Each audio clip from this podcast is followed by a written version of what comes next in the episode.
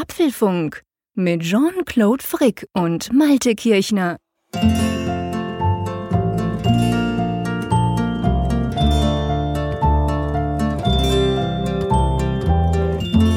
Dies ist Folge 47 des Apfelfunks und ich glaube ja, lieber Jean-Claude, dass sich irgendjemand bei Apple einen Spaß daraus macht, immer einen Tag vom Apfelfunk ein paar Neuigkeiten zu veröffentlichen, denn äh, das ist ja echt komisch. Die ganze Woche war es ruhig und jetzt kommt es geballt.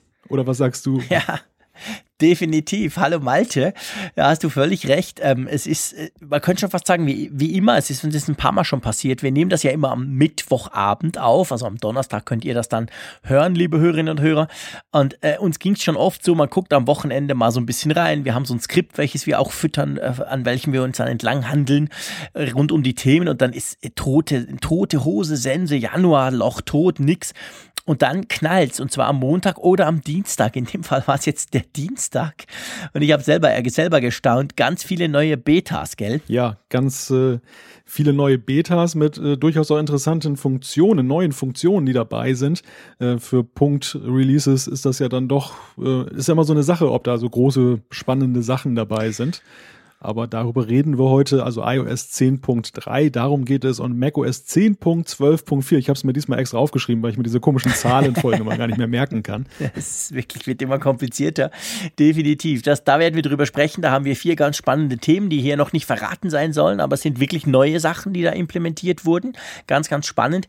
Dann nehmen wir uns noch ein Thema vor und zwar erlaubt es Apple, auch jetzt mit diesen neuen Versionen quasi, erlaubt es jetzt Entwicklern, dass sie Antworten auf App Store Reviews geben. Da werden wir auch mal drüber sprechen. Ganz generell vielleicht auch App Store Reviews. Wie verhält sich das eigentlich? Funktioniert das eigentlich überhaupt gut? Ja, und dann haben wir uns extra viel Zeit vorgenommen. Ich sag mal, wir versuchen es, aber ich denke, ich bin recht zuversichtlich für unser liebes Feedback, gell, Malte? Genau, let's make Apfel von great again. genau, das ging nämlich ein bisschen unter in letzter Zeit. Und das wollen wir natürlich nicht, weil ihr uns, liebe Hörerinnen und Hörer, nach wie vor ja viel Feedback schickt. Und das ist natürlich ganz schade, wenn wir das nicht bringen können. Ähm, auf der anderen Seite wollen wir auch nicht, dass der Apfelfunk zwei Stunden lang geht und ihr wisst ja, wir kommen jede Woche wieder. Und ja, die Woche war eigentlich geplant mit praktisch Feedback only. Da hat uns Apple einen Strich durch die Rechnung gemacht. Ich denke, da ist niemand traurig, wenn wir da natürlich drüber sprechen. Aber danach werden wir ins bewährte Feedback übergehen. Da haben wir nämlich auch spannende Themen. Aber lass uns mal anfangen, lieber Malte, mit den äh, Betas. Ich schlage vor, wir fangen mal mit der Mac OS Beta an. Da ist nämlich ein bisschen weniger dran. Also nicht, es sind 1, glaube ich, 4 Gigabyte habe ich mir heute Morgen runtergeladen. Das nicht. Aber ich sag mal von, Neu äh, von Neuerungen aber trotzdem eigentlich erstaunlich so eine, ja, 10.12.4, zum Glück hast du das aufgeschrieben, völlig unspektakuläre Nummer. Ja, aber es gibt eine neue Funktion. Genau, Night Shift. Der Night Shift Modus ist jetzt auch auf dem Mac angekommen. Es ist ja witzig, dass sich jetzt diese iOS Features jetzt immer mit einer gewissen Verzögerung dann auch auf dem Mac einfinden. Wir haben das ja bei, bei Siri erlebt. Jetzt ist der Night Shift Modus dran und ich glaube, Jean-Claude, du bist da nicht so der ganz große Freund von, oder? Äh, nee, nee, nee, nee, das stimmt nicht. Also ich sag's mal so, vielleicht ganz kurz, was ist denn Nightshift, wenn jetzt jemand denkt, hä? Also Nightshift ist die, die Möglichkeit, die wir ja schon seit geraumer Zeit beim iPhone haben, nämlich, dass du quasi einstellen kannst, entweder automatisiert oder nach Zeit oder nach Sonnenaufgang und Untergang, dass der Bildschirm, ich sage mal, seine Farbe in dem Sinn ändert, sprich der Blau, die Blautöne werden rausgenommen, weil inzwischen weiß man, wenn du gerade in der Nacht zum Beispiel äh, mit dem iPhone noch liest und machst und tust, im Bett liegst, dann ist dadurch, dass der Blauanteil bei den Bildschirmen so hoch ist, bei einem LCD-Bildschirm ist das so, ähm, kann man schlecht schlafen, weil das nämlich die Melatonin-Produktion ähm, anregt und die ist eigentlich dafür gedacht, dass wir auch aufstehen am Morgen. Also ist das kontraproduktiv. Drum ähm, wird quasi der Blauanteil, sage ich mal, runtergeregelt. Das sieht dann so aus, dass das ganze Bild deutlich gelbstichiger wird. Kann man beim iPhone schon länger machen, habe ich selber auch aktiviert und bilde mir zumindest ein, es nützt. Ich bin ja auch so Nacht, Nachtsurfer noch. Ich arbeite meistens ziemlich lange, zwölf oder eins und dann gehe ich ins Bett und dann natürlich noch schnell ein bisschen Twitter. Und ähm, ja, eben, auf jeden Fall ist es, seit es nicht mehr so blau ist, sondern mehr gelb, ähm, bilde ich mir ein, besser einzuschlafen. Und dieses, diese Funktion kommt jetzt auch auf Mac. Und da passiert genau das Gleiche. Ich habe dem Malte im Vorgespräch gesagt, drum hat er das so gesagt, äh, dass mir das nicht passt. Ich habe ihm gesagt, es sieht genauso scheiße aus wie auf dem iPhone. Und es ist natürlich so, es ist dann von Farbakkuratität kann man nicht mehr sprechen. Das Ganze sieht total ungewohnt am Anfang aus. Man kann zwar einstellen, wie gelb und wie wenig blau quasi, aber es sieht halt ein bisschen ungewohnt aus am Anfang. Aber auf der anderen Seite, das ist ja nicht gedacht, dass man dann irgendwie am Photoshop eine große Bildbearbeitung startet, sondern wenn du halt liest oder ja, irgendwas halt noch ein bisschen rumsurfst, wo es jetzt nicht so eine Rolle spielt, ob die Farben kom komplett sind, aber dafür hilft es dir beim Einschlafen. Die Frage, die ich mir stelle, Malte, ja. und jetzt lasse ich dich endlich zu Wort kommen nach meinem Monolog, ähm, beim iPhone, überhaupt beim Smartphone, das hat ja Android inzwischen auch. Android 7 äh, hat das auch bekommen. 7.1, glaube ich, hat es bekommen. Ähm, aber da macht das Sinn, weil ich glaube, sehr viele, wenn nicht sogar fast alle, tun in der Nacht nochmal schnell ein bisschen am Smartphone rumdrücken, wenn sie schon im Bett liegen. Bei einem PC beziehungsweise beim Mac macht das Sinn? Bist du mit deinem Mac-Notebook am Abend im Bett noch zugange? Na, ich bin ja nun nicht der ganz große Notebook-Nutzer, muss ich dazu sagen. Ich weiß aber, ich kenne Leute, bei denen ist es der einzige Rechner, den sie besitzen. Die haben gar keinen Desktop-Computer mehr, sondern die sind nur mhm. mit dem Notebook unterwegs. Und das ist durchaus auch dann abends mit auf der Couch, wenn man so im, ja, im dunklen Licht sozusagen da sitzt mhm. oder auch meinetwegen auch noch im Bett dann irgendwie nochmal irgendwas nachgoogeln und so. Und dann ist das, mhm. glaube ich, schon so ein Faktor. Ich, ich bin ja, muss ich sagen, doch ein bisschen am Zweifeln, ob das mit dem äh, Einschlafen so viel besser funktioniert. Also ich muss sagen, ich werde auch müde, wenn ich auf das blaustichige, in Anführungszeichen, Normaldisplay gucke. Das spielt bei mir keine Rolle. Das mhm. ist vielleicht auch ein bisschen typverschieden. Grundsätzlich finde ich es aber einfach angenehm. Es passt sich dann gerade in so ja etwas rötlicheren Umgebungen, in, in, dunkleren Umgebungen einfach so besser ein. Also es ist einfach harmonisch fürs mhm. Auge. Ich glaube, die Psychologie spielt da auch eine große Rolle. Ja, ja, ja, das stimmt. Wobei, also das ist nicht irgendwie Hokuspokus. Man hat das wissenschaftlich auch erforscht und konnte das eigentlich nachweisen. Also der, der Effekt sollte zumindest bei gewissen oder bei vielen spürbar sein. Ich bilde mir tatsächlich ein, dass ich spüre, weil ich habe wirklich das Problem, dass ich ja, ich, ich bin, äh, man sagt, glaube ich, Eule und Lerche, glaube ich. Jedenfalls bei uns in der Schweiz sagt man das. Also die Eulen sind die, die wirklich spät ins Bett gehen und gerne dann am Morgen ein bisschen länger schlafen. Die Lerchen sind die, die ganz früh aufstehen. Meine Frau äh, steht ganz gerne früh auf. Ich, ich, ich bei mir kann es nicht spät genug sein. Und ich bin wirklich manchmal dann einfach äh, zu wenig müde, dass ich gleich quasi wegpenne und dann noch ein bisschen iPhone und danach habe ich das Gefühl, so, jetzt bin ich aber erst recht wieder fit. Also ich bilde mir tatsächlich ein, dass es etwas hilft, aber es ist ja eigentlich egal, ob es hilft oder nicht. Man kann es jetzt machen, man kann es beim Mac jetzt neu auch machen, beziehungsweise man muss ja sagen, wir sprechen von einer Beta-Version 10.12.4, also das kommt dann noch für alle, für alle in Anführungszeichen Normalmenschen auf ihren Mac irgendwann im Frühling wahrscheinlich.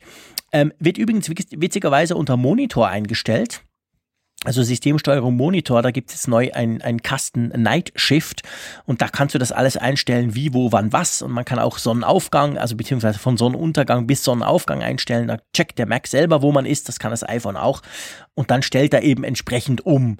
Finde ich eigentlich eine ganz coole Sache und kam für mich recht unerwartet ja, auf den Mac. Da, damit hätte ich jetzt nicht gerechnet. Du kannst es aber auch in der Benachrichtigungsleiste ein- und ausschalten, soweit ich das gesehen ah, habe. Echt? Also die man ja rechts äh, oben herausfahren kann, wo ja, ja stimmt, bislang dieser Nicht-Stören-Modus ist. Und nicht zu vergessen, ich meine, das ist kein Wunder, dass du da nicht dran gedacht hast, denn man kann das Ganze auch sehr einfach über Siri aktivieren und deaktivieren. Ach nee, echt krass. ja, ja, da kommt Siri dann zu Ehren auf dem Mac, also gleich wieder eine sinnvolle Funktion hinzu, hinzugefügt. Ja. Sehr schön. Ja, perfekt, genau. Ihr seht, ich brauche übrigens auch die Benachrichtigungsleiste nie. Ich, ich allerdings auch ich nicht, sagen, muss ich sagen. Ich bin ein groß, ich bin grundsätzlich eigentlich ein Fan davon, dass immer mehr Features vom iPhone auf den Mac kommen. Ich finde, das macht eigentlich bei fast allem, was Apple da macht, Sinn. Aber irgendwie diese Benachrichtigungsleiste, ja. ich weiß ja. nicht. Ich brauche die tatsächlich nie. Wenn ich sie mal wie jetzt gerade aufmache, dann lösche ich irgendwie die letzten acht Wochen Nachrichten dort ja, raus. Das, ähm, das, das, Ding ist mir so ein bisschen suspekt. Ich weiß nicht genau, ja, warum. Ich glaube, das hat mit suspekt hat das weniger was zu tun. Es ist einfach zu unscheinbar und zu unsichtbar. Äh, das das, ja, das ging mir genau. ähnlich mit diesen Modi, die du aufrufen kannst. Ähm, wie hieß denn das Ding noch, das, das wir früher unter OS X hatten, wo man auch so eine Art Widget dann irgendwie oder Widgets platzieren konnte. Das war ja auch so ein, so ein Ding, mhm. ähm, was Stimmt irgendwie Stimmt, so ein die, ähm, tristes ja, genau. Dasein dahingelegt hat. Und genau das genau. gleiche ist mit dieser Benachrichtigungsleiste. Ich gucke da eigentlich nur Darum mal rein. wissen wir nicht mal, wie sie heißt. ja, wir ja. haben es schon wieder vergessen. Ja. Also ich gucke da eigentlich nur mal rein, wenn ich dann jetzt äh, irgendwas gesehen habe, da oben rechts, was aufgepoppt ist ja. und ich war nicht schnell genug. Dann rufe ich das Ding auf, dann gucke ich da rein und denke meistens, ähm, auch eigentlich ist es ja eine ganz schön designte und, und gut gemachte Sache. Der Vorsatz ist Super immer da, umgesetzt. es zu nutzen. Ja, genau, Aber bei die äh, Umsetzung, die ja, hadert dann doch so ein bisschen Gleiche. daran. Ich meine, auch mit, auch mit dem Heute-Widget, was ja jetzt eben da ist. Und ich meine, du hast nun mal Breitbildschirme. Eigentlich passt das da gut hin und so. Also es sieht auch, ist sehr schön gemacht, aber ja, ich brauche halt trotzdem nicht. Anyway, dort kann man es ein- und ausschalten, hast du natürlich genau. recht, geht viel schneller, aber konfigurieren quasi kannst du es unter Systemsteuerung Monitore. Ja, sonst sind die üblichen ähm, Bugfixes etc. pp drin bei Mac OS 10 12.4 und ich schlage vor, wir switchen gleich zum iOS, weil da sind in meinen Augen die spannenderen Features drin. Da kam einiges Neues. Ja, äh, die iOS 10.3 hat gleich einige Sachen äh, mit sich gebracht. Eine möchte ich mal ganz kurz vorwegnehmen, die haben wir gar nicht in der Liste stehen und die ist eigentlich auch jetzt eher was für Liebhaber. Das ist nämlich die Einführung dieses neuen Dateisystems von Apple. Die wurde ja mhm. auch mit einem 10.3 Release oder mit dem 10.3 Release äh, ist die geplant. Und dieses Apple File-System, da haben wir schon mal drüber gesprochen, das hat so bestimmte Vorteile, die jetzt vor allem jetzt für Entwickler interessant sind, aber letztendlich auch den Nutzer dienen. Der interessante Punkt ist für mich eigentlich, alle haben eigentlich damit gerechnet, dass das erst mit iOS 11 kommt, weil das ja eigentlich eine sehr große Veränderung ist. Und äh, mhm. ja, das erleben wir dann jetzt jetzt schon. Das ist äh, überraschend. Ja, ich sag's mal so. Ich meine, für den normalen Nutzer, der merkt ja nichts davon. Das, das tut einfach, das wechselt einfach. Ich habe gestern auch ganz mutig, äh, ehrlich gesagt, ohne die Reels komplett durchgelesen zu haben, einfach mal das Ding draufgeschmissen auf meinem iPhone, äh, welches ich ja jeden Tag brauche. Hat gut geklappt. Aber es ist natürlich eine recht große Sache. Ich persönlich hätte gemeint, dass das zuerst mal auf den Mac kommt. Oder ist es da schon drauf? Haben wir das jetzt inzwischen? Das ganz neue AFS? Oh, ich glaube noch nicht, oder? Da hast du mich jetzt. Nee, da sind wir, nee, Quatsch, da sind wir immer noch auf HF, nee, nee, da sind wir immer noch auf HFS Plus standardmäßig.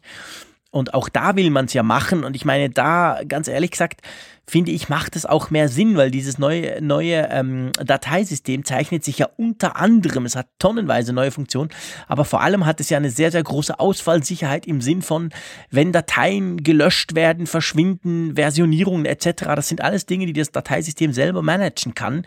Blöd gesagt, die Chance, dass du dir selber eine Datei löscht, ist noch viel kleiner mit diesem System und das wiederum würde ich dann wieder eher auf dem Mac sehen, wo es mir was hilft, als auf dem iPhone, wo ich ja nur sehr, sehr begrenzten Zugriff überhaupt aufs aufs, aufs Dateisystem habe. Hm.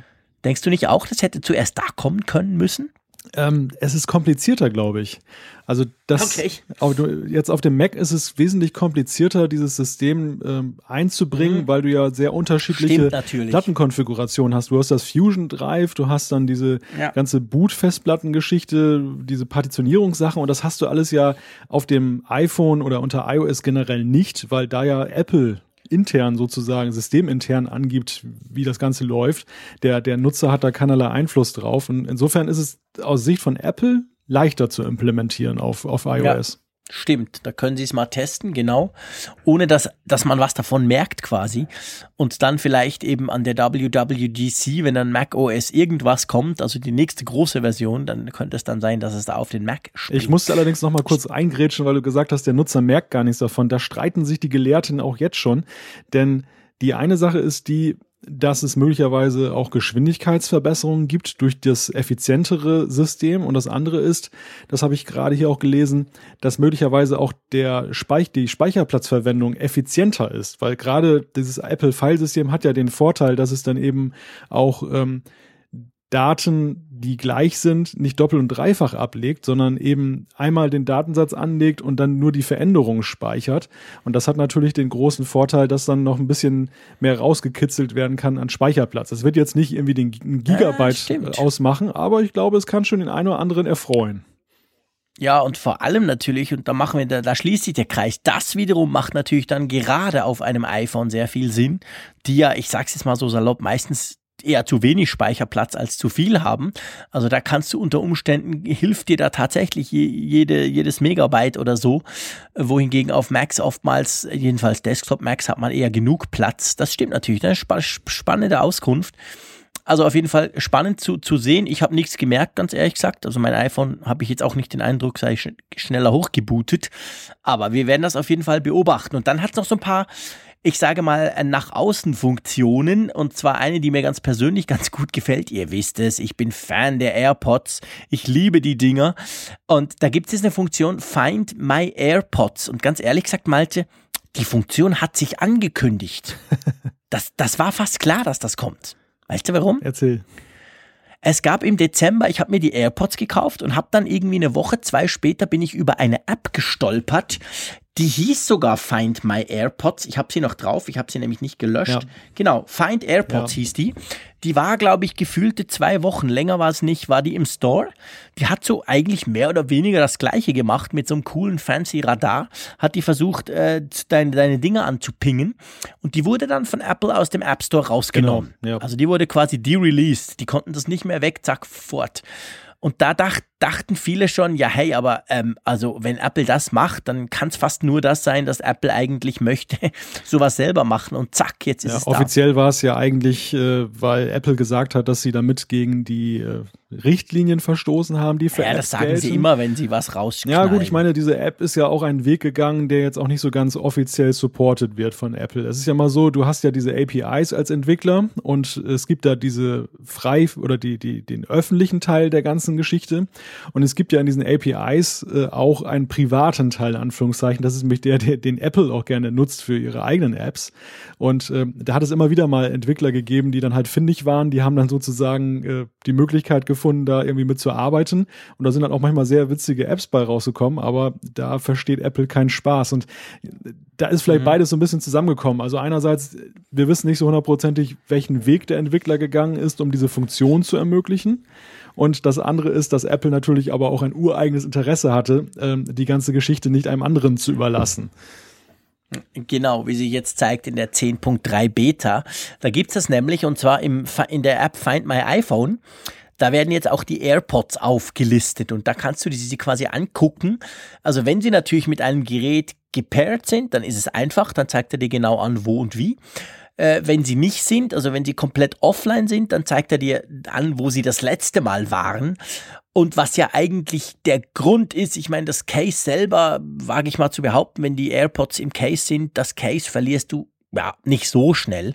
Ähm, was aber durchaus mal passieren kann, und das ist mir sogar schon passiert, bevor ich diese Funktion hatte, ähm, dass ich, ich, ich höre oft nur mit einem. Also ich, ich klemme mir einen ins Ohr und dann höre ich Radio, dann tue ich telefonieren, ich kann gleichzeitig noch irgendwie sonst was hören. Also das finde ich eigentlich recht cool, einfach nur einen zu nutzen. Ja, und dann sitzt du irgendwie auf dem Sofa, nimmst den mal kurz raus, machst irgendwas und dann, äh, wo war jetzt der schon wieder? Weil der ist ja wirklich so unglaublich klein. Ja, und dann ist er halt in der Sofaritze oder sonst irgendwo. Und das ist jetzt cool, weil du kannst die nämlich auch quasi äh, anpingen. Also die gleiche Funktion, die du ja beim iPhone hast, wenn du das iPhone verlegt hast, kannst du ja quasi das, äh, das läuten lassen, piepsen lassen. Das kann man auch bei den AirPods, wobei da, da natürlich der Effekt weniger äh, toll ist. Die, die, die summen dann so. Und ja, wenn du Glück hast, hörst du es. Es ist nicht super laut, aber pff, ja, ich sage mal, es ist wahrscheinlich das Beste, was man machen kann, oder? Den meisten wird es wahrscheinlich äh, so gehen wie mir, dass äh, wenn ich jetzt Find My AirPods anwähle, dann angezeigt wird, äh, sechs Wochen Lieferzeit in, in China. genau, stimmt.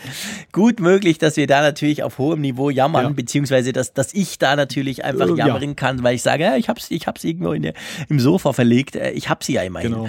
Das stimmt natürlich, da hast du recht. Aber wir dürfen ja nicht vergessen, iOS 10.3 ist eine Beta. Das dauert locker noch sechs bis acht Wochen, bis das dann kommt.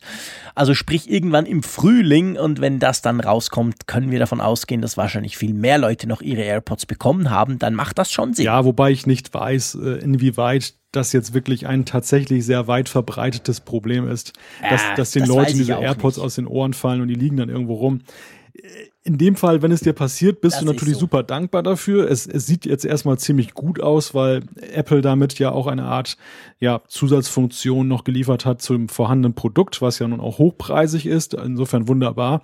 Aber ähm, mir ja, ist bislang noch nicht aufgefallen, genau, dass das so ein recht. riesiges Problem dann ist. Nein. Und deshalb erstmal abwarten. Äh, das ist, das geht mir auch so. Also ich, ich denke auch wahrscheinlich, wenn, dann fallen sie dir irgendwo draußen in den Gully ja, und dann sind sie genau. sowieso weg. ähm, dann weißt Richtig. du zwar wo, aber sie sind halt einfach weg. Also von dem her, das stimmt schon. Ja. Ähm, dann gibt es aber noch zwei andere kleine Funktionen in iOS 10.3 Beta. Ja, fangen wir mal damit an, dass ähm, es jetzt die Möglichkeit gibt, diese mehr oder weniger dezenten Aufforderungen, die es ja in Apps manchmal gibt, da eine, eine App im App Store zu bewerten, dass man die jetzt generell abschalten kann. Wobei generell abschalten in Anführungszeichen, es ist ja bislang so, es gibt eigentlich keine offizielle Funktion von Apple für Entwickler, wo man sagen kann, rate my App, sondern es war bislang so, es gibt da Dutzende von Toolkits, von, von äh, Komponenten, die man hinzufügen kann, dass man so einen kleinen mhm. Pop-up-Dialog hat, wo man dezent oder weniger dezent darauf hinweist, dass es doch ganz nett wäre, eine Bewertung zu kriegen. Und Apple, die will jetzt endlich den Weg gehen, dass sie eben einen offiziellen Weg anbieten und das ist ihre Intention dahinter. Sie machen es natürlich nicht nur für die Entwickler, sie machen es auch für ihre Nutzer. Und ihre Nutzer wollen sie davor bewahren, in einer, in einer Tour belämmert zu werden, so wie das ja in einigen Apps dann der Fall ist. Also das ist dann eben so mhm. erstens mal ein einheitliches Aussehen dieser, dieser Dialoge, dass du auch das machen kannst, ohne jetzt die App zu verlassen, was ich sehr schön finde. Und andererseits Definitiv. kannst du, glaube ich, pro Jahr, pro App nur dreimal als Entwickler dazu ermuntern zu bewerten, denn dann ist Schluss. Und der Nutzer kann okay, generell cool. sagen, er kann diese Komponente abschalten und dann wird nirgendwo diese, diese offizielle Geschichte hochgehen mit, äh, dass man die App bewerten soll. Sehr, sehr spannend. Ganz witzig. Als ich das im Skript gelesen habe, musste ich mich kurz vergewissern, weil offensichtlich brauche ich nicht die richtigen Apps oder umgekehrt eben genau die richtigen. Bei mir kommt das nie. Ja. Ganz ehrlich gesagt. Ich könnte dir jetzt überhaupt nicht sagen, wie das aussieht. Wenn da so ein Dialog hochpoppt, bitte bewerten. Das, das, ich spiele nie. Von dem her habe ich kaum oder wenig Games drauf. Und auf den Apps, die ich brauche, pff, äh, offensichtlich kommt das nie. Oder, oder ich, ich weiß nicht. Also, das ist wirklich, ist mir jetzt echt noch praktisch, muss Jahre her sein, dass ich den letzten solchen Dialog weggeklickt habe. Ja, also das, das kann ich jetzt nicht unbedingt behaupten. Also diese Dialoge okay. kommen mir schon manchmal unter und ähm, okay. Das hängt aber tatsächlich. Vielleicht habe ich es aber nur vergessen. Das, ist gut möglich. Ja, werde ja auch langsam. Man alt. nimmt das vielleicht auch gar nicht mehr so wahr, weil man sich auch so ein bisschen dran gewöhnt hat. Genauso wie ja eben diese tausend Dialoge mal kommen, dass man erstmal alles Mögliche autorisieren soll. Jetzt dann irgendwie Mikrofon, ja, Bilder, Push-Mitteilung. Ja und zack, genau. Weg. Das hast mhm. du ja mhm. meistens alles am Anfang und dann klickst du dich da so durch und dann, ja. dann merkst du das gar nicht mehr, mehr so unbedingt. Also ich finde, das ist ein, ein sehr sinnvolles Feature, dass, dass Apple das mhm. hinzufügt. Das ist auf der einen Seite eine schöne Sache für die Entwickler von Apps, dass sie eben auch einen offiziellen Weg gehen können, der eben auch die Nutzer nicht gleich aus der App herausführt, aber eben auch auf der anderen Seite, dass das Ganze jetzt dann doch mal auch ein bisschen stärker reglementiert wird, denn es ist ja ganz klar, wenn Apple das jetzt einführt, dann ist es nur eine Frage der Zeit, bis sie jeden anderen Weg dann äh, untersagen werden und dann äh, müssen die App-Entwickler sich da anpassen und müssen entsprechend auf den offiziellen Weg gehen oder es lassen. Genau. Macht absolut Sinn, finde ich auch. Ähm, was auch in meinen Augen noch viel mehr Sinn macht, weil ganz ehrlich gesagt, da freue ich mich richtig drauf, ist eine weitere Funktion, welche in iOS 10.3 Beta zu finden ist. Und zwar ist es in Zukunft, also ab dann, wenn das Ding dann für alle da ist, ähm, möglich, dass App-Icons Informationen anzeigen können. Wer jetzt denkt, ja, aber hey, Facebook zeigt mir auch eine 1, 2, 3, 4, wenn ich irgendwelche Messages verpasst habe. Darum geht's nicht, sondern es geht zum Beispiel darum, dass wir ja alle wissen, dass zum Beispiel die Kalender-App vom iPhone, die zeigt euch ja den aktuellen Tag an, im Icon. Ohne Nummer obendran. Da steht ja der Tag oder die Uhr zeigt die Uhrzeit an und so weiter. Also solche Dinge, die bis jetzt nur die, die Apple-eigenen Apps können, sollen in Zukunft möglich sein für Apps. Und ganz ehrlich gesagt, das finde ich ziemlich cool. Also ich kann mir vorstellen, wenn man das nicht übertreibt, und ich denke, gerade bei Apple muss man da nicht so Angst haben, mhm. weil sie ja immer das relativ rigide machen, solche, die, die, da sind sehr klare Vorgaben immer von Seiten Apple, dann könnte das durchaus Spaß machen. Oder wie siehst du das? Ich habe da gemischte Gefühle bei dem ganzen Thema. Ähm, ich denke auch, dass, dass, dass man bei Apple eigentlich sicher sein kann, dass, äh, dass, dass sie das verantwortungsbewusst irgendwie äh, handhaben, dass also jetzt da nicht so ein, so ein Wildwuchs irgendwie dann mhm. rauskommen wird. Auf der anderen Seite habe ich mich gefragt, als ich diese Nachricht gelesen habe, habe ich eigentlich wirklich das Ganze vermisst? Es gibt sicherlich Apps, da ist das wirklich ein nettes Gimmick und da ist es eine gute Information dann auch für dich. Aber auf der anderen Seite, mh, hm, ja, es muss, es, es ist jetzt kein, kein Muss aus, aus meiner Sicht, aber es ist natürlich konsequent aus Sicht von Apple. Sie haben ja diese Möglichkeiten, die Drittentwickler auch haben, jetzt auf dem Homescreen ja auch immer mehr aufgebohrt und erweitert. Das ist mhm. ja auch mit dieser 3D-Touch-Geschichte so, dass du ja auch da so Shortcuts hinterlegen kannst und dass du auch die Möglichkeit hast, eben Widgets zu programmieren, die auch als eine Art Schnittstelle zu deiner App dienen. Insofern wirkt es eigentlich für mich sehr konsequent, diesen Weg dahingehend weiterzugehen, dass man eben sagt, dass man eben auch auf den Homescreen jetzt ähm, so eine Art Dynamik reinbringt.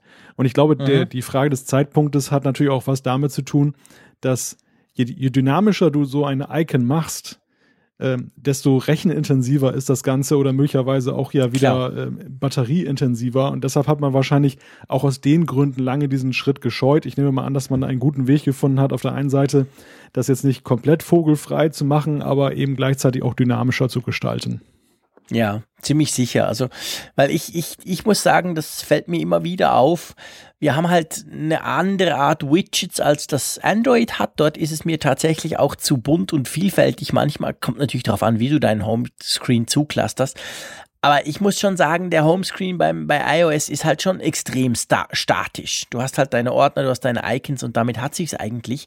Von dem her grundsätzlich muss ich sagen, ähm, tue ich eigentlich solche, solche neuen Funktionen jetzt in diesem Fall, finde ich sehr positiv, weil, weil ich finde, da darf ruhig ein bisschen mehr Dynamik rein. Das muss ja nicht unbedingt überall blinken und klirren, sondern ja, man muss halt mal gucken, was sie draus machen, welche Apps das überhaupt nutzen und wenn, wenn, wenn, ja, wenn, wenn, dann wie.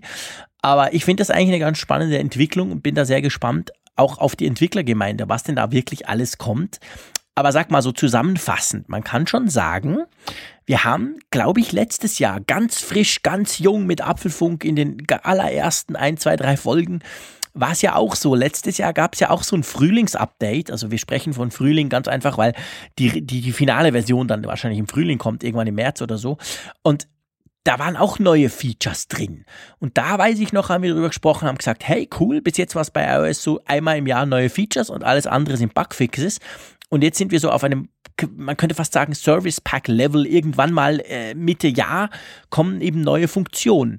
Das ist jetzt, scheint sich jetzt so ein bisschen eingebürgert zu haben, oder? Wenn ich mir 10.3 und auch das Mac OS an, anschaue. Ja, also diese, der, der Weg geht ja eindeutig weg davon, dass man nur in diesen ganz großen äh, Versionsveröffentlichungen dann auch dann Dinge dann ja so radikal ändert, sondern es ist wirklich auch so, dass man an diesen Punkt 1 Schritten dann auch mal neue Wege beschreitet, neue Funktionen einbaut, um glaube ich auch die Nutzer so ein bisschen bei Stange zu halten und ähm, ja, etwas Neues zu bieten, ohne dass man jetzt immer ein Jahr warten muss, bis da mal was Großes mhm. passiert. Und dies, ja, dieser genau. Trend, der, der wird hier manifestiert. Also das, das sehe ich auch so. Das ist genau das, was wir auch vor einem Jahr hier schon mal festgestellt haben. Ja, cool eigentlich.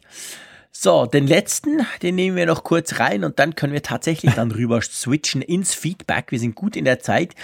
Ähm, das hat auch wieder was mit Entwicklern zu tun. Das sind ja jetzt Funktionen. Wir haben über die App-Icons gesprochen, die In-App-Aufforderungen ähm, für App Store Reviews. Und da geht es um was ganz Gleiches, nämlich Apple erlaubt es jetzt Entwicklern, und jetzt kommt's, Antworten auf App Store Reviews zu geben. Und ganz ehrlich gesagt, Malte, als ich das gelesen, ich bin ja kein Entwickler, das wisst ihr ja, habe ich gedacht, hä? What the fuck? Ging das vorher nicht? Das ging überhaupt nicht. Und das, das war eigentlich so eine, manchmal Gemeinheit eben für Entwickler, die ja einiges sich anhören müssen, dann über den, den App Store, über die App Store Bewertungen, die werden dort beschimpft, da wird manchmal was unterstellt und das Ganze geht relativ unmoderiert vonstatten und man hat auch keine Möglichkeit darauf zu reagieren und das soll sich eben jetzt ändern, dass pro Nutzerkommentar eben auch eine Antwort gegeben werden kann vom Entwickler. Und ähm, ich habe heute noch aktuell gelesen, dass der, es gibt dann keine Dialogmöglichkeit mehr im Weiteren, sondern der Nutzer und der Entwickler können ihre Antworten dann nachträglich auch nochmal ändern. Insofern kann man dann so indirekt noch einen Dialog miteinander führen. Aber es ist, glaube ich, ein sinnvolles Feature dafür, dass eben Entwickler manches vielleicht einfach mal gerade stellen können, wenn sie zu Unrecht ja. beschuldigt werden. Meine Sorge ist so ein bisschen, und ich glaube, das hat auch Apple lange davon abgehalten, dass äh, dann manchmal aber auch dann vielleicht schön geredet wird, was gar nicht schön ist. Also dass so ein bisschen auch dem die die Kraft der Nutzerbewertung dann der legitimen Nutzerbewertung zurückgenommen wird. Naja, aber gerade in, Ze in Zeiten von Fake News und, und irgendwelchen, also ich meine, es ist ja eigentlich krass, dass es überhaupt eine Community gibt, wo quasi nur eine Seite moderieren kann und die andere nicht oder überhaupt kommentieren kann. Das finde ich schon relativ heftig, weil es ist so, wenn wenn man, wenn man, also äh, es mag sein, dass es im App Store ein bisschen besser ist als bei anderen, aber grundsätzlich wissen wir alle, so Bewertungen hat's auch viel Müll drunter halt leider. Da sind nicht nur Leute, die wirklich ganz berechtigte Kritik schreiben, da hat es viele auch Frustrierte, die einfach mal irgendwie ihren ganzen Frust loslassen und finden, die App sei jetzt aber totaler Mist, obwohl sie sie vielleicht gar nicht gestartet haben. Also von dem her finde ich schon, dass jetzt diese Möglichkeit überhaupt erst kommt, das schockiert mich ganz ehrlich gesagt, aber dass sie jetzt kommt, finde ich eigentlich schon positiv. Also ich, ich würde das gesamthaft gesehen eigentlich eher positiv sehen weil, ähm, naja, die Kommentarkultur ist halt so eine Sache, oder? Ja, aber Apple ist ja erfreulicherweise jetzt nicht ganz so schlimm wie anderswo im Netz. Wir erleben das ja, ja auch das zum Beispiel stimmt. bei den Podcasts. Lustigerweise, wir gucken auch mal gerne mal wir beide bei den Apfelfunk-Kommentaren da rein und ich finde, da, da gibt es eigentlich ein sehr sachliches Klima, sowohl die Befürworter ja, was anderes. als auch Wir haben ja alles geniale Hörerinnen ja, auch die Kritiker. Wir haben ja auch Kritiker. Wenn du mal guckst, da ja, aber auch die sind, die sind in sich, die sind nicht irgendwie primär frustriert genau. und äh, ich meine, wir haben, wir haben fantastische ja. Kommentare bei uns, keine Frage. Wir, wir müssen nie was löschen, wir müssen eigentlich auch nie eingreifen und finden, ja, aber ey, das geht jetzt gar nicht. Also das ist, das ist Weltklasse, definitiv. Sogar im iTunes, die Bewertungen ja, die, von unserem Podcast ja. sind die, eigentlich absolut klasse. Ja. Also das, ist, das ist wirklich cool. Aber ähm, ja, nee, weißt du, ich finde, selbst dann muss es doch die Möglichkeit geben, dass du als Publisher oder eben du als ähm, Entwickler da noch irgendwie was machen kannst. Ja, aber jetzt kann man ja dann in Zukunft. Ja, also ich weiß nicht, wie das bei, bei den Podcast positiv. ist in iTunes. Nee, nee, da weiß ich nicht. Nee, da kannst du nicht. Nee, nee, klar. Da, aber das ist ein anderes Thema. Aber ich meine jetzt bei den, bei den, bei, bei, beim App Store finde ich doch nichts als ähm, gerecht, wenn, wenn ein Entwickler, der eine coole App draußen hat und dann kommen ganz viele kommt positives, negatives Feedback, aber vielleicht kommt auch etwas, wo man sagen muss, ja, aber hey, das, nee, Moment, du machst es nur falsch oder du kannst es so lösen oder ey, kommt noch oder also dass man da überhaupt nicht antworten konnte bis jetzt, finde ich schon, das finde ich schon krass und das finde ich ist also definitiv überfällig und ich habe jetzt nicht das Gefühl, ehrlich gesagt, dass dadurch die Bewertungen im App Store irgendwie schlechter werden. Naja gut, wir haben uns ja an dieser Stelle auch schon mal darüber unterhalten, wer geht überhaupt noch nach den Bewertungen im App Store. Und ja, da stimmt. erinnere ich mich mal lieber, dass du gesagt hast, dass äh, das für dich eigentlich auch nicht mehr so unbedingt der Gradmesser mittlerweile ist. Ja, eben. Eben genau wegen dem, weil ich denke, da ist so viel Mist ja, drin, das muss ich sowieso nicht das, lesen. Ich probiere es lieber selber aus. Das wird sich ja wenig, wenig dadurch ändern. Also es ist ja, glaube ich, eher so, dass es nützlich sein wird, wenn jetzt zum Beispiel Leute den App Store als Supportforum missbrauchen. Es gibt ja die Möglichkeit, du hast ja bei jeder App die Möglichkeit, eben auf die Website des Entwicklers zu gehen und in der Regel bieten dir die Entwickler ja auch dort die Möglichkeit an, dann mit ihnen, mit ihnen in Kontakt, Kontakt zu treten. Entweder über ein Forum, mhm. über, über E-Mail. Aber augenscheinlich gibt es immer noch einige Zeitgenossen, die meinen, meinen dann, sie müssen das als App Store-Bewertung mal eben reinhacken, ja, was überhaupt nicht in das der Natur des Erfinders ist. Und der, der Entwickler hat dann natürlich auch gar keine Möglichkeit, selbst wenn er es möchte, demjenigen eine Nachricht direkt zu schicken, nach dem Motto, pass auf, so und so ist dein Problem zu lösen. Und mhm. das ist, glaube ich, der Schlüssel jetzt, dass der Entwickler dann eine Chance hat, diesen anonymen genau. Zuschriften, in Anführungszeichen, die ja nur über diese Apple-ID da angezeigt werden, dann etwas mhm. entgegenzusetzen im Sinne von, pass auf, äh, guck mal da und da ist dann die Funktion X. Ja, genau. Also ich denke, schon nur dafür ist es sinnvoll, weil letztendlich diese Kommentare dann auch drinstehen und dann steht halt irgendwo, ja, was läuft ja gar nicht, ich kann ja gar nicht drucken mit der App, du hast es doch versprochen. Und wenn der andere dann halt kurz mal schreiben kann, hey doch, du musst es hier machen, meistens im Menü X und vielleicht musst du vorher einen Drucker, uh, whatever, dann finde ich, macht sich das grundsätzlich eigentlich besser, als wenn so Zeug halt einfach dann stehen bleibt und ja, logischerweise unbeantwortet bleibt. Also mhm. Ja, ich finde das eigentlich eine gute Sache. Ja, gleichwohl ist es natürlich so ein bisschen auch ein Ausweg für Apple, dass sie sich weiterhin der Moderation dieser Geschichten entziehen können. Und das ist aus meiner Sicht eigentlich das viel größere Problem, dass man ja kaum eine Möglichkeit hat, sich gegen wirklich unfaire Sachen dazu zu wehren. Du kannst das irgendwie melden, ob da was passiert, ich weiß es nicht. Es gibt dann dieses Ranking, wo andere Nutzer sagen können, sie fanden diesen Kommentar hilfreich oder nicht hilfreich. Wenn sie es denn mal täten, würde das, glaube ich, auch so ein bisschen das dann staffeln, dass dann eben die mhm. schlechten Kommentare einfach ähm, ja, so wie das zum Beispiel bei diesem Stack Overflow ist. Das ist ja so ein, so ein Portal für Entwickler, wo du mhm. so Antworten findest auf, auf Fragen, die Leute haben.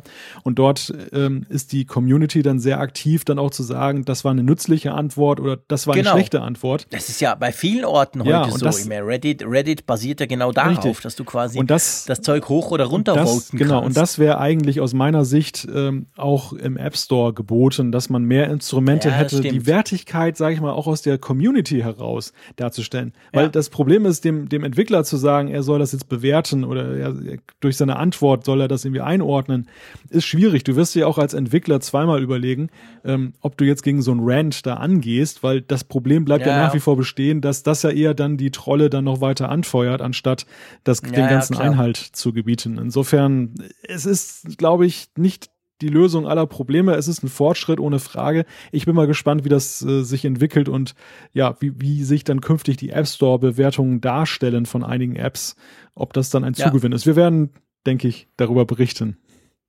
Ja, aber definitiv. Wir bleiben dran, wie es so schön heißt. Und ähm, äh, auch dran wollen wir jetzt wieder bleiben an unserem schönen Feedback, was wir tatsächlich in letzter Zeit so ein bisschen vernachlässigt hatten. Beziehungsweise, nein, stimmt nicht.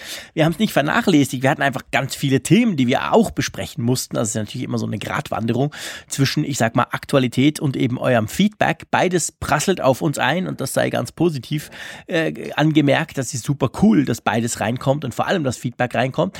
Drum switchen wir rüber, lieber Malte, ähm, und ich schlage vor, du legst doch gleich mal mit dem Mike aus Braunschweig los. Jetzt nach man merkt ja auch mal an, Jean-Claude, dass dir das Thema iOS immer eine Herzensangelegenheit für dich ist, weil da bist du immer ganz aufgeregt. Insofern sei dir die Ruhe jetzt gegönnt. das ist immer natürlich. Der Apfelfunk per se und die Themen da drin eigentlich praktisch alle sind eine Herzensangelegenheit. Da gebe ich dir recht. ja, ich fange mal an mit dem Mike aus Braunschweig. Der hat uns geschrieben zur Ausgabe 45. Ihr freut euch immer, wenn Android-Nutzer den Apfelfunk hören. Ich finde das auch toll. Ähm, und er schreibt auch, wie sagt man so schön, wenn das eigene Haus keine Toilette hat, muss man an die Tanne des Nachbarn pinkeln. es gibt zwar in Deutschland sehr viele Podcasts zum Thema äh, Apple und oder sie sind wie zum Beispiel auch Geek Week eher Apple-lastig als in Richtung Android, aber ich kenne keine, keinen einzigen echten Android-Fan-Podcast. Wird also Zeit für den Android-Funk oder Android-Klatsch. Kennt ihr einen deutschen Android-Podcast? Und gleiches gilt auch für das Desktop-Windows. 90% Marktanteil, aber kein Technik-Freak macht einen Podcast dazu. Mike, sehr cool. Das mit der Tannenpinkel muss ich mir merken, das ist nicht schlecht. Ähm, ja, du, ich könnte jetzt natürlich ganz salopp sagen, ja gut, auf Windows, da, da, tippen alle im Office rum, die, die haben keine Lust noch drüber zu sprechen, ist ja total uncool. Ähm, da würde mir natürlich mein Kollege bei Microsoft gleich wieder den Kopf abreißen und mir dann das Surface Studio hinhalten und sagen, hey, guck mal, damit kannst du auch coole Sachen machen. Stimmt natürlich. Äh, ich weiß nicht, warum es keine, äh, oder, also, äh, in, ich kenne tatsächlich eigentlich auch keine so richtig klassischen Windows-Podcasts oder auch Android-Podcasts. Das stimmt. Äh, das mag jetzt natürlich daran liegen, dass ich das Falsche höre. Von dem her muss man da mit einer Pauschalaussage immer ein bisschen vorsichtig sein. Aber ähm, ja, Nee, hm, nee, eigentlich so direkt kenne ich das nicht. Dabei würde es ja auch, ich meine, es gäbe ja wunderbar, unglaublich viele, also wenn ich mir das jetzt mal so überlege, den Android-Funk, um das mal so äh, weiter zu spinnen, thematisch wäre das super spannend. Es gibt extrem viele Themen, es gibt wahnsinnig viele Smartphones. Man kann frickeln ohne Ende, man kann das Ding routen, flashen, kill mich was. Also da könntest du natürlich, wenn du willst, so richtig abgeeken eigentlich, oder Malte? Ja, vielleicht ist es einfach auch zu vielfältig und das ist das Problem. Vielleicht, vielleicht ist genau ja. das das Problem. Wo soll man anfangen? Genau. Wie grenzt man sich dann ab? Galaxy on Fire das, Podcast das zum Beispiel. Sein. Genau, genau. Wer, wer weiß. Also das, das ist natürlich schwierig, ja stimmt. Ich meine, die Abgrenzung, wir haben es da in dem Sinn einfach, wir sagen einfach Apple, Apfelpunkt und damit ist eigentlich ziemlich klar gegeben, von wo bis wo wir sprechen, auch wenn wir immer wieder mal über den Rand, über den Tellerrand, sage ich mal, rausgucken. Ja, äh, du, ich kann dir keine, ich, ich kenne eigentlich auch keine, aber ich schlage vor, wir nutzen doch unsere ganz große Hörerschaft und schmeißen das einfach mal so in den Raum. Kennt ihr gute Android-Podcasts oder eben Windows-Podcasts? Dann lasst uns das wissen, würde mich persönlich wirklich auch interessieren. Das Thema an und für sich interessiert mich ja auch. Ähm, ja, meldet uns das, weil wir wissen, dass auch unsere Hörerinnen und Hörer immer mal wieder gerne über den Tellerrand gucken. Ähm, vielleicht gibt es tatsächlich keinen. Tja, Wir haben leider keine Zeit, noch einen zusätzlichen zu machen. ja, wird langsam eng. Und beim Thema Windows äh, empfinde ich eigentlich auch häufiger Frust als jetzt bei Apple. Ich weiß nicht, ob das so gut wäre. Ja, gut, ich muss auch sagen, dass ich natürlich Jahrzehnte, man darf es gar nicht sagen, lang ja immer Windows Support in verschiedenen Arten und Weisen gemacht habe. Von dem her ist tatsächlich Windows bei mir nicht unbedingt mit Fun verbunden. Aber das ist natürlich eine ganz persönliche Meinung, da will ich niemandem zu nahe treten. Und ich habe gerade heute auf Instagram ein Bild gepostet von meinem MacBook Pro 2016 neben einem Surface Pro 4 und habe dann geschrieben, mein kleines Dream Team, weil ich doch ab und zu immer wieder froh bin, wenn ich auch auf einen Windows-Rechner zugreifen kann. Also von dem her sei das hier erlaubt zu sagen. Ähm, da möchte ich gar nichts sagen und gar niemanden beleidigen. Aber es stimmt, der Fun, der spielt unterm Apfel, ganz klar. Drum schlage ich vor, wir, wir switchen weiter zum Chris. Der hat eine Frage, ist schon ein bisschen länger her. Ich habe noch eine Frage, die indirekt Bezug nimmt auf den richtigen Player für Kinder. Wir haben jetzt für unsere knapp vierjährige Tochter auch ein Play One von Sonos gekauft. Damit kann sich Benjamin Blümchen etc. anhören über Amazon Music Unlimited. Auch haben wir einige Hörspiele bei Audible gekauft. Als Fernbedienung für die Sonos Box benutzen wir mein altes iPhone 4. Jetzt kommt die Frage. Dieses ist ja irgendwo bei iOS 7 stehen geblieben und kann nicht auf die aktuelle iOS-Version angehoben werden. Jetzt frage ich mich, ob, da, ob ich da Sicherheitsbedenken haben muss, wenn ich mich mit meiner Apple-ID oder meinem Amazon-Account anmelde auf dem iPhone 4. Was kann, kann denn das schlimmst, da schlimmstenfalls passieren und wie groß ist die Wahrscheinlichkeit, dass was passiert? Tja, lieber Malte, sag mal was. Ja, das ist ja, das ist ja eine Orakelfrage sozusagen. Ja. Es ist natürlich generell so, und ich glaube, wir, wir können da einfach auch nur pauschale Aussagen zu treffen. Es ist natürlich generell so, dass jede iOS-Version, die alt ist und nicht mehr aktualisiert wird, offen ist potenziell für Sicherheitslücken die eben dazu führen können, dass äh, der ganzen Sache was untergejubelt wird, dass da irgendwie schadhafter Code ausgeführt wird auf dem Gerät, dass irgendetwas gemacht wird.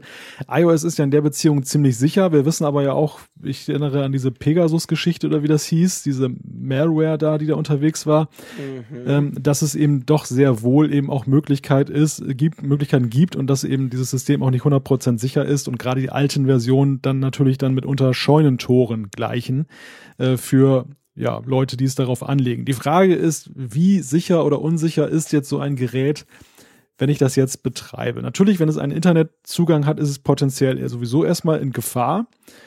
Es ist natürlich aber auf der anderen Seite irgendwo ja hinter einer, ja, hinter einem Router, hinter einer Firewall möglicherweise und äh, interagiert jetzt ja nicht unbedingt jetzt mit irgendwelchen wildfremden Internetseiten, von denen aus dann irgendeine Aktion gestartet werden könnte. Deshalb ist das so eine Sache. Also ich glaube, empfehlen können wir es nicht, Jean-Claude, aber ähm, Ah, ich bin da relaxter, ganz ja? ehrlich gesagt. Also ja, und zwar aus, aus zwei Gründen. Also auf der einen Seite, er braucht ja als Fernbedienung für, für, für, für, für Sonos. Ich mache das hier zu Hause genau gleich, nicht mit dem alten iPhone, aber mit dem alten Android-Phone, damit meine Kids das bedienen können. Da ist einfach nur die Sonos-App drauf und sonst gar nichts. Und äh, natürlich, man braucht, wenn du Spotify hast oder eben Apple Music oder in seinem Fall jetzt noch Amazon Music Unlimited, musst du diese Accounts auch noch dort quasi einmal authentifizieren. Aber ich schätze jetzt das Risiko doch als sehr gering ein. Damit gehst du nicht groß ins Netz, damit surfst du nicht auf irgendwelchen Webseiten rum, damit lädst du keine Apps runter, sondern das ist mehr oder weniger eine fixe Fernbedienung. Und ich meine, das iOS ist grundsätzlich sicherer als Android. Da man kann keine, man kann keine Apps einfach so am, am Store vorbei installieren, wie du das bei Android ja mit einem Klick kannst. Ähm, und und ich, ich sag's mal so, also überleg dir mal, wie viele Android-Smartphones seit Jahren keine Updates bekommen. Wie extrem viele Millionen, Milliarden Geräte rum sind, die eigentlich auf einem Stand sind, wo du auch sagen musst, meine Güte, ist das Ding unsicher. Und so wahnsinnig arg, extrem, mega super viel passiert ja auch denen nicht, die das jetzt ganz normal brauchen, die rumsurfen, die auf Webseiten gehen etc. pp. Also ganz ehrlich gesagt, ähm, Chris, ich würde mir da nicht so große Sorgen machen. Da freuen sich dann die ganzen Botnetzbetreiber, die mit dem Internet der Dinge dann ihre Angriffe ja, starten. Ja, klar, aber eben genau, die, die hacken ja dann dein, die hack, genau, die hacken ja dann irgendwie deine Zahnbürste ja. und nicht unbedingt dein altes iPhone, ja, weil das weiß. viel einfacher ist oder deine Webcam oder was auch immer. Also äh, pff, es gibt wahrscheinlich ein paar andere Geräte, die, die sogar unsicherer sind als, als dieses iPhone 4, das er jetzt da braucht, um seinen Sonos fernzusteuern. Also weil letztendlich, wenn du den Gedanken sonst weiter treibst, dann dürftest du das quasi nicht machen. Dann müsstest du irgendein super top modernes Gerät haben, nur als Sonos-Fernbedienung und das wäre dann wirklich, ehrlich gesagt, Perlen vor die Säue. Also da würde ich mir jetzt echt nicht große Sorgen machen. gut. Du bist sprachlos. Nein, ich. Der Skeptiker im Norden ist ganz sprachlos. Ich würde einfach mal sagen, äh, wir haben ja sicherlich auch Sicherheitsexperten un unter unseren Hörern und äh, genau. vielleicht möchte ja auch der eine oder andere noch was dazu sagen, der ähm, sich vielleicht auch beruflich damit beschäftigt und dann eine Ahnung hat, äh, wie, wie, wie groß die Gefahren wirklich sind oder nicht. Genau, also ich schätze sie als doch eigentlich relativ gering ein. Ähm, ja, Gehen wir mal zum Wilfried, der hat uns eine Mail geschrieben. Genau, gell? Wilfried fragt, und zwar sagt ihr, dass man mit der Samsung-Uhr nicht die Lautstärke der Apple Wireless-Kopfhörer verstellen kann, der AirPods. Ist das wirklich so? Habt ihr, habt ihr das getestet? Ich habe ebenfalls schon lange Bluetooth-Headsets im Einsatz und äh, sogar mehrere abwechselnd im Betrieb, zurzeit in Verbindung mit einem iPhone 6S Plus und da kann ich mit meiner Android Wear Uhr, der LG G-Watch Air, bei jeder App die Lautstärke immer problemlos ändern. Dies funktioniert einwandfrei, auch bei Video-Apps. Hatte noch nie den Fall, dass ich mit meiner Uhr nicht die Lautstärke ändern kann. Daher verwundert mich das ein bisschen. Ist das bei den Apple-spezifischen Wireless-Kopfhörern speziell nicht möglich? Das ist eine Frage, die gebe ich dann gleich mal unseren AirPods-Experten weiter.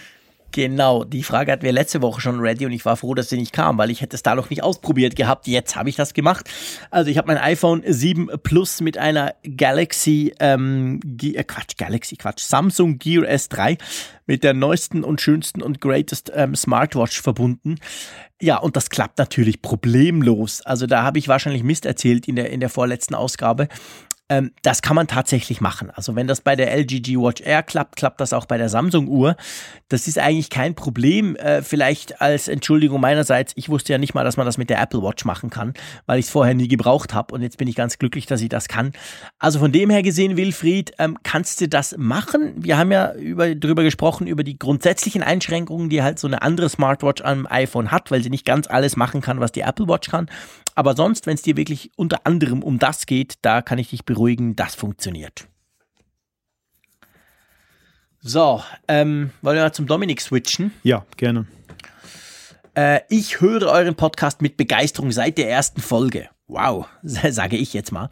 Bevorzugt höre ich dies beim Sport und neuerdings auch über die Apple Watch. Allerdings bin ich bestürzt über die Komplexität, dies auch ohne Begleitung des iPhones tun zu können, da es keine offizielle Möglichkeit von Apple gibt, Podcasts auf die Watch zu laden. Es gibt einen Workaround, die Podcast über, über Entschuldigung, die Podcasts über iTunes zu laden, den Medientyp auf Musik zu ändern, eine Playlist zu erstellen, diese dann mit dem iPhone zu synken und dann wiederum diese auf die Uhr zu bekommen. Habt ihr oder andere Hörer hier eventuell weitere Möglichkeiten oder Hilfestellungen? Ja, total spannend. Es geht eigentlich darum, kann ich Podcasts quasi offline ohne iPhone auf der Apple Watch hören? Man kann es zwar, aber das ist doch, würde ich jetzt mal sagen, recht kompliziert, das Ganze. Ähm, Malte, kennst du da eine einfachere Lösung? Ich fürchte zwar, die Antwort dürfte Nein sein, aber ich stelle es trotzdem. Ja, doch, die Antwort lautet ja, denn aktuell, ich Hä? weiß leider nicht mehr genau, wie sie heißt, aber es gibt eine Podcast-App, für die Apple Watch, die genau. Ist das Overcast? Nee, Overcast nicht. Also das, das ist ah, eine extra okay. App, die ein, ein äh, Entwickler auch kostenlos zur Verfügung gestellt hat.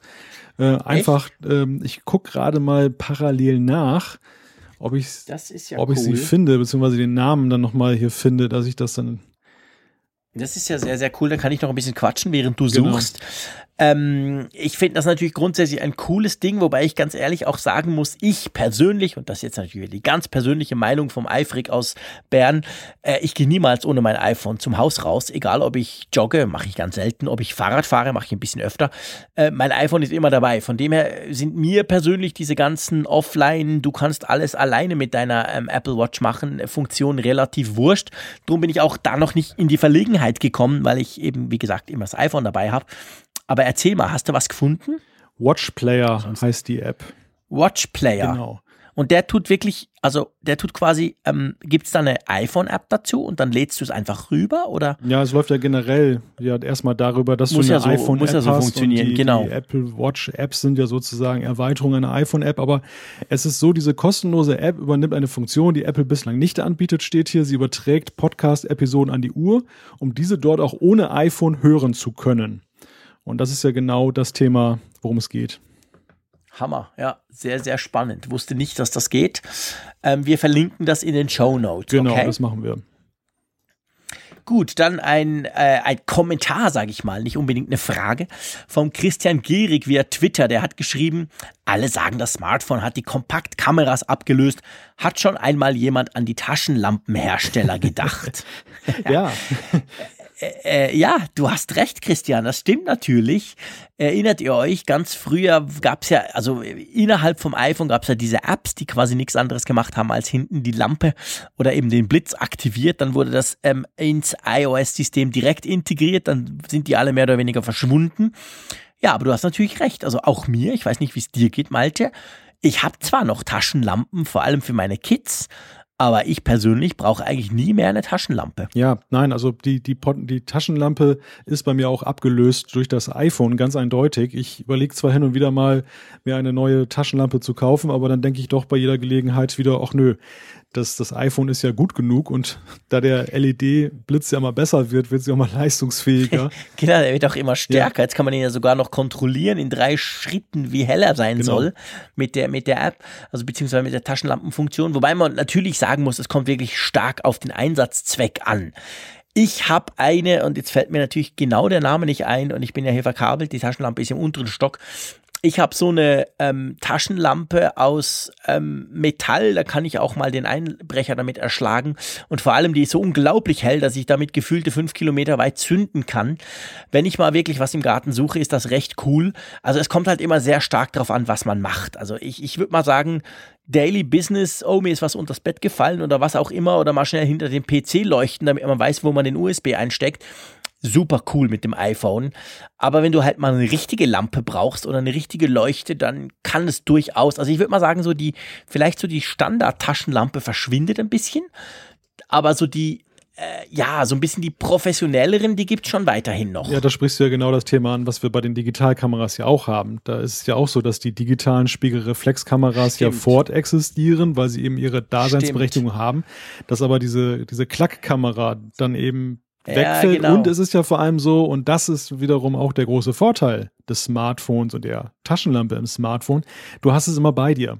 Wie oft hast du, hast du die Geschichte, dass du dann abends irgendwie dann doch unterwegs bist und suchst meinetwegen das Schlüsselloch oder so und findest das dann nicht und wer hat dann immer eine Taschenlampe dabei? Also die, natürlich vorausschauende genau. Menschen schon, aber ich glaube, die Mehrheit ja, der nee, Menschen denkt eben recht. nicht immer daran und das ist das Problem. Ja. Genau, es ist eine LED-Lensa, habe ich jetzt gerade noch gesehen und die zündet ungefähr 400 Meter weit. Die ist schon recht cool und man kann sie, kann sie auch aufladen, also hat einen Akku drin und so. Aber du hast recht, also letztendlich braucht das wahrscheinlich fast niemand mehr. Und wir sind ja eigentlich ganz froh, dass wir die Funktion jetzt bei uns eingebaut haben. Der Maurice hat äh, einen Tweet geschickt und uns darin, beziehungsweise ich glaube, ich habe das erzählt, gell?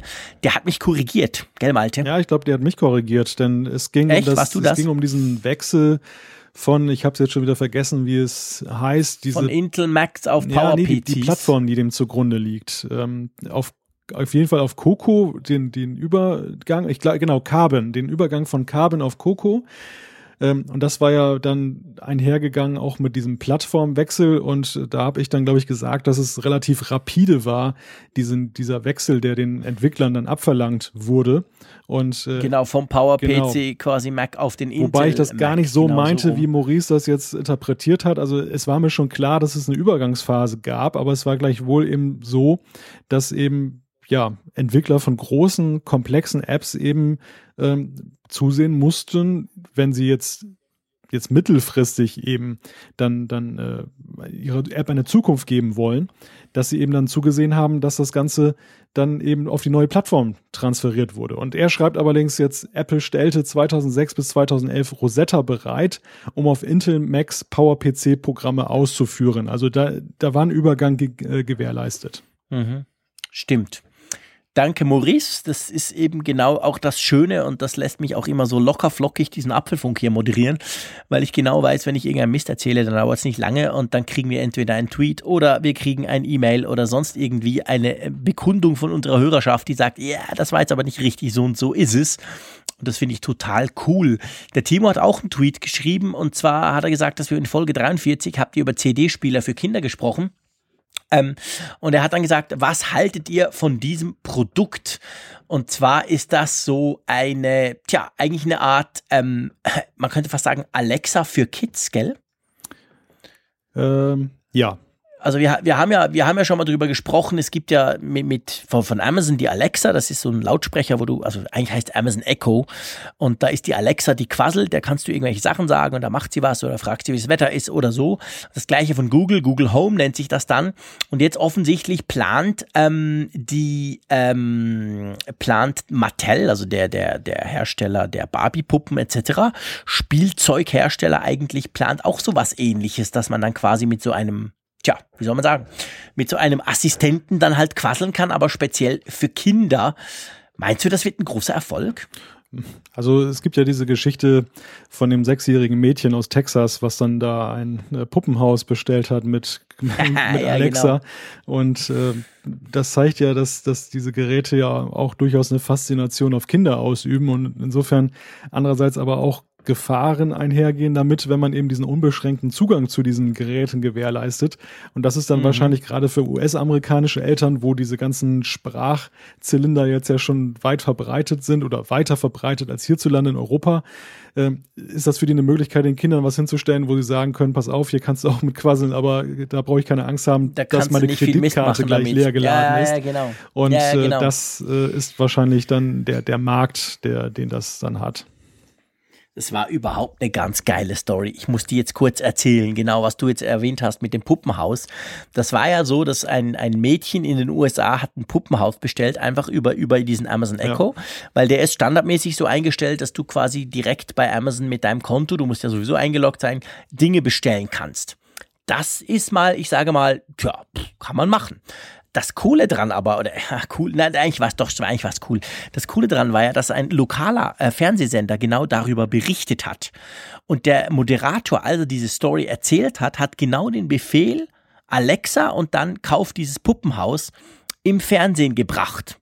Worauf dann mehrere hundert Leute unwissentlich beim Fernsehgucken durch ihren Amazon Echo, der irgendwo im Raum stand, so ein Puppenhaus bestellt haben, weil die nämlich, als der Moderator diese, diese, diese, diese, diesen Satz gesagt hat, hat der Amazon von diesen Leuten gedacht, hey cool, ich bestelle jetzt mal ein Puppenhaus. Und das finde ich schon ziemlich strange, beziehungsweise recht witzig. Ich meine, man kann es natürlich, man kriegt dann gleich eine E-Mail und man hat dann sofort die Chance auch zu sagen, nein, aber man kann das auch abstellen, man kann es mit PIN sichern, also es gibt verschiedene Konfigurationsmöglichkeiten, aber out of the box kann man das halt einfach und das zeigt so ein bisschen, wow, stell dir mal vor, CNN hätte darüber berichtet, ja. da hätten sie ein paar tausend bestellt. Ja gut, es liegt ja ein anderes Problem zugrunde und das ist, dass diese Geräte momentan noch überhaupt nicht differenzieren, äh, dass es ja. autorisierte Benutzer gibt und, und andere nicht. Das, und no das way. Ist, es ja. ist nicht für, also in den Haushalten mit Kindern ist es eigentlich nicht geeignet, muss man sagen. Sobald Doch, die, ich habe auch so, ich habe zwei so Dinge, die sind super. Also, mein Siebenjähriger kann schon auf Englisch nach dem Wetter fragen. Also das äh, bei Google ja, Home. Ich bin da etwas anderer Meinung.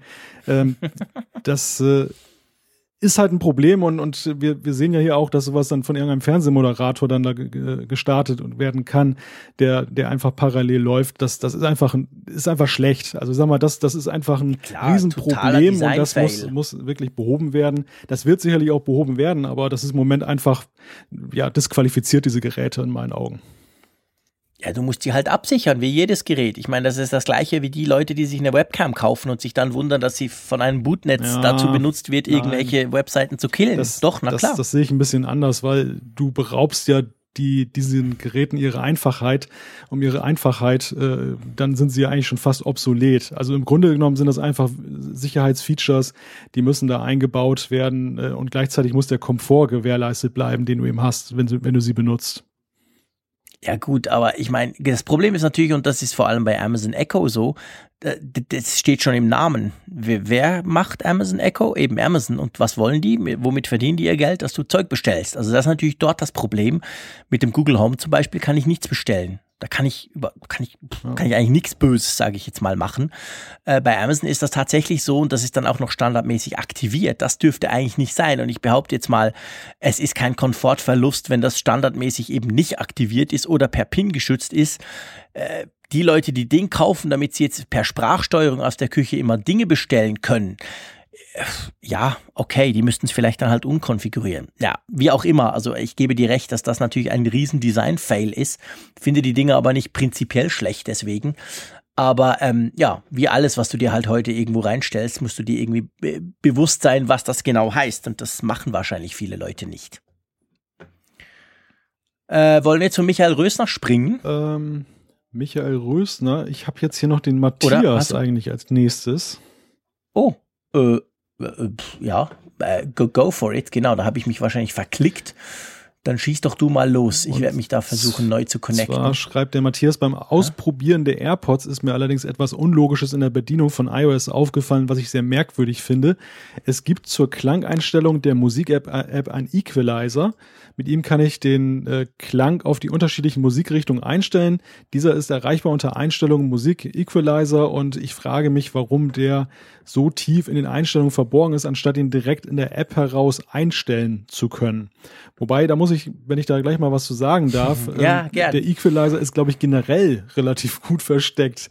Also das ist jetzt nicht mhm. speziell ein AirPods-Problem, sondern auch wenn du bei deinen Kopfhörern irgendwas einstellen willst, äh, musst du da auch relativ gehen. Das ist extrem versteckt bei allem. Ich, ich glaube, egal, egal was du abspielst, bis du an den Equalizer kommst, hast du dich schon durch gefühlte 52 Menüs geklickt.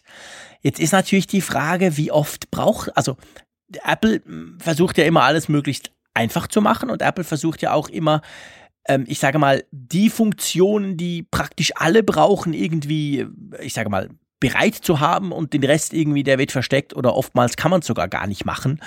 Da ist drum die Frage, wer braucht diesen Equalizer wirklich? Sind das viele oder sind das eher so Freaks? Was denkst du? Also ich muss sagen, obwohl ich Radiomensch bin und mir im Radio natürlich gewöhnt bin, immer an irgendwelchen Equalizern rumzuschrauben, bis ich das Gefühl habe, ich töne perfekt, dass ich den eigentlich beim iPhone, pff, ehrlich gesagt, nie brauche. Wie sieht es bei dir aus? So gut wie er versteckt ist, werden die meisten ihn auch nicht benötigen. Wahrscheinlich, ja. Es, nee, es, die Frage äh, ist natürlich, würden sie ihn brauchen, wenn er jetzt nicht gut versteckt wäre? Ich denke schon. Also ich, ich bin selber, eigentlich okay. habe ich den auch mal gesucht und gefunden, dadurch, dass ich mir ein paar Kopfhörer gekauft habe, bei denen ich dann den Bass nicht angenehm eingestellt empfunden habe. Okay. Und dann wollte ich das irgendwie okay. ein bisschen ändern und so bin ich eigentlich dann auf die Suche gegangen danach. Also ich glaube, der ein oder andere hätte schon seine Freude daran, äh, bei seinen Kopfhörern dann so ein bisschen Feinschliff zu machen oder je nachdem, welche Stilrichtung von Musik man mag, ist das manchmal auch ganz angenehm. Oder wenn man irgendwelche Podcasts hört, wo dann irgendwie, was weiß ich, zu zu viele Höhen drin sind oder zu viele Tiefen. Mhm. Da könnte man auch ein bisschen justieren, wenn das Ganze ein bisschen komfortabler zu erreichen wäre. Und daran, ja, äh, hakt es dann einfach. Ich glaube, viele, die wissen gar nicht, dass es diese Möglichkeit gibt. Ja, ja, das stimmt, definitiv. Also ich bin überzeugt, dass das ganz viele gar nicht wissen ähm, dass man das, äh, frage noch, und zwar einfach persönlich, weil es mich interessiert, weil ihr seht, ich habe den auch noch nie gebraucht oder ganz, ganz selten. Speichert der das dann? Also wenn du jetzt so einen neuen Kopfhörer hast, du schließt den an und merkst, das ist irgendwie nicht gut, du stellst da deine Equalizer-Settings ein. Danach irgendwie brauchst du ihn nicht mehr, machst vielleicht doch mal nur mit dem, mit dem Weißen, mit den Earpods und danach steckst du den wieder ein. Ist der so clever, dass der dann merkt, ah, das ist wieder der Kopfhörer, da muss ich den Equalizer anpassen? Weißt du das? Das weiß ich jetzt nicht, ob er das erkennt. Du hast auf jeden Fall jede Menge Presets da drin, aus denen du wählen okay. kannst. Ähm, da okay. gibt es dann auch für verschiedene Musikrichtungen dann schon welche, kleine Boxen, große Boxen, mehr Höhen, mehr, mehr Tiefen und so. Also das, okay, das okay, ist schon klar. so voreingestellt, dass du da nicht äh, groß was machen musst. Aber ob der das jetzt ähm, Kopfhörer basiert macht, ich meine nicht. Ich meine, wenn du es einmal einstellst, mhm. dann gilt es eigentlich zumindest bei der Klinke jetzt. Ich weiß nicht, wie das bei ja. Wireless ist. Äh, erstmal per se für alle. Ja, Stimmt, ja, du hast recht. Ich bin jetzt gerade, während du gesprochen hast, mal selber rein, weil ihr seht, ich habe den tatsächlich noch nie wirklich gebraucht und sehe das auch. Man kann zwar viel einstellen, aber es ist jetzt nicht so, dass man das irgendwie auf Geräte spezifisch irgendwo sehen würde oder so. Naja, gut, egal. Auf jeden Fall ähm, Thema, ähm, die Frage quasi so ein bisschen Henne-Ei-Prinzip. Würde es mehr genutzt werden, wenn es ganz vorne wäre oder braucht es niemand und drum ist es ganz weit hinten? Können wir in dem Sinn so nicht beantworten, ist aber ein spannender Input. Vielen Dank, Matthias. Und wenn ich es jetzt richtig mache, ist jetzt der Klaas dran, ja, oder? Ja, genau. Yeah, ich habe mein Skript wieder richtig sortiert. Ähm, ich denke, dass es über Jahre, schreibt er, keine günstigen Macs mehr geben wird und deswegen auch die Macs weniger beachtet werden von Apple. Dafür sehe ich, sehe ich mehrere Gründe. Äh, Grund eins: er sagt, Apples iPad-Werbung der beste Computer ist, vielleicht keiner, spricht doch für sich. Das iPad reicht für, für, die, für viele Nutzer in Apples Augen. Und dann die Änderung in der Kostenstruktur der aktuellen iPads und aktuellen MacBooks.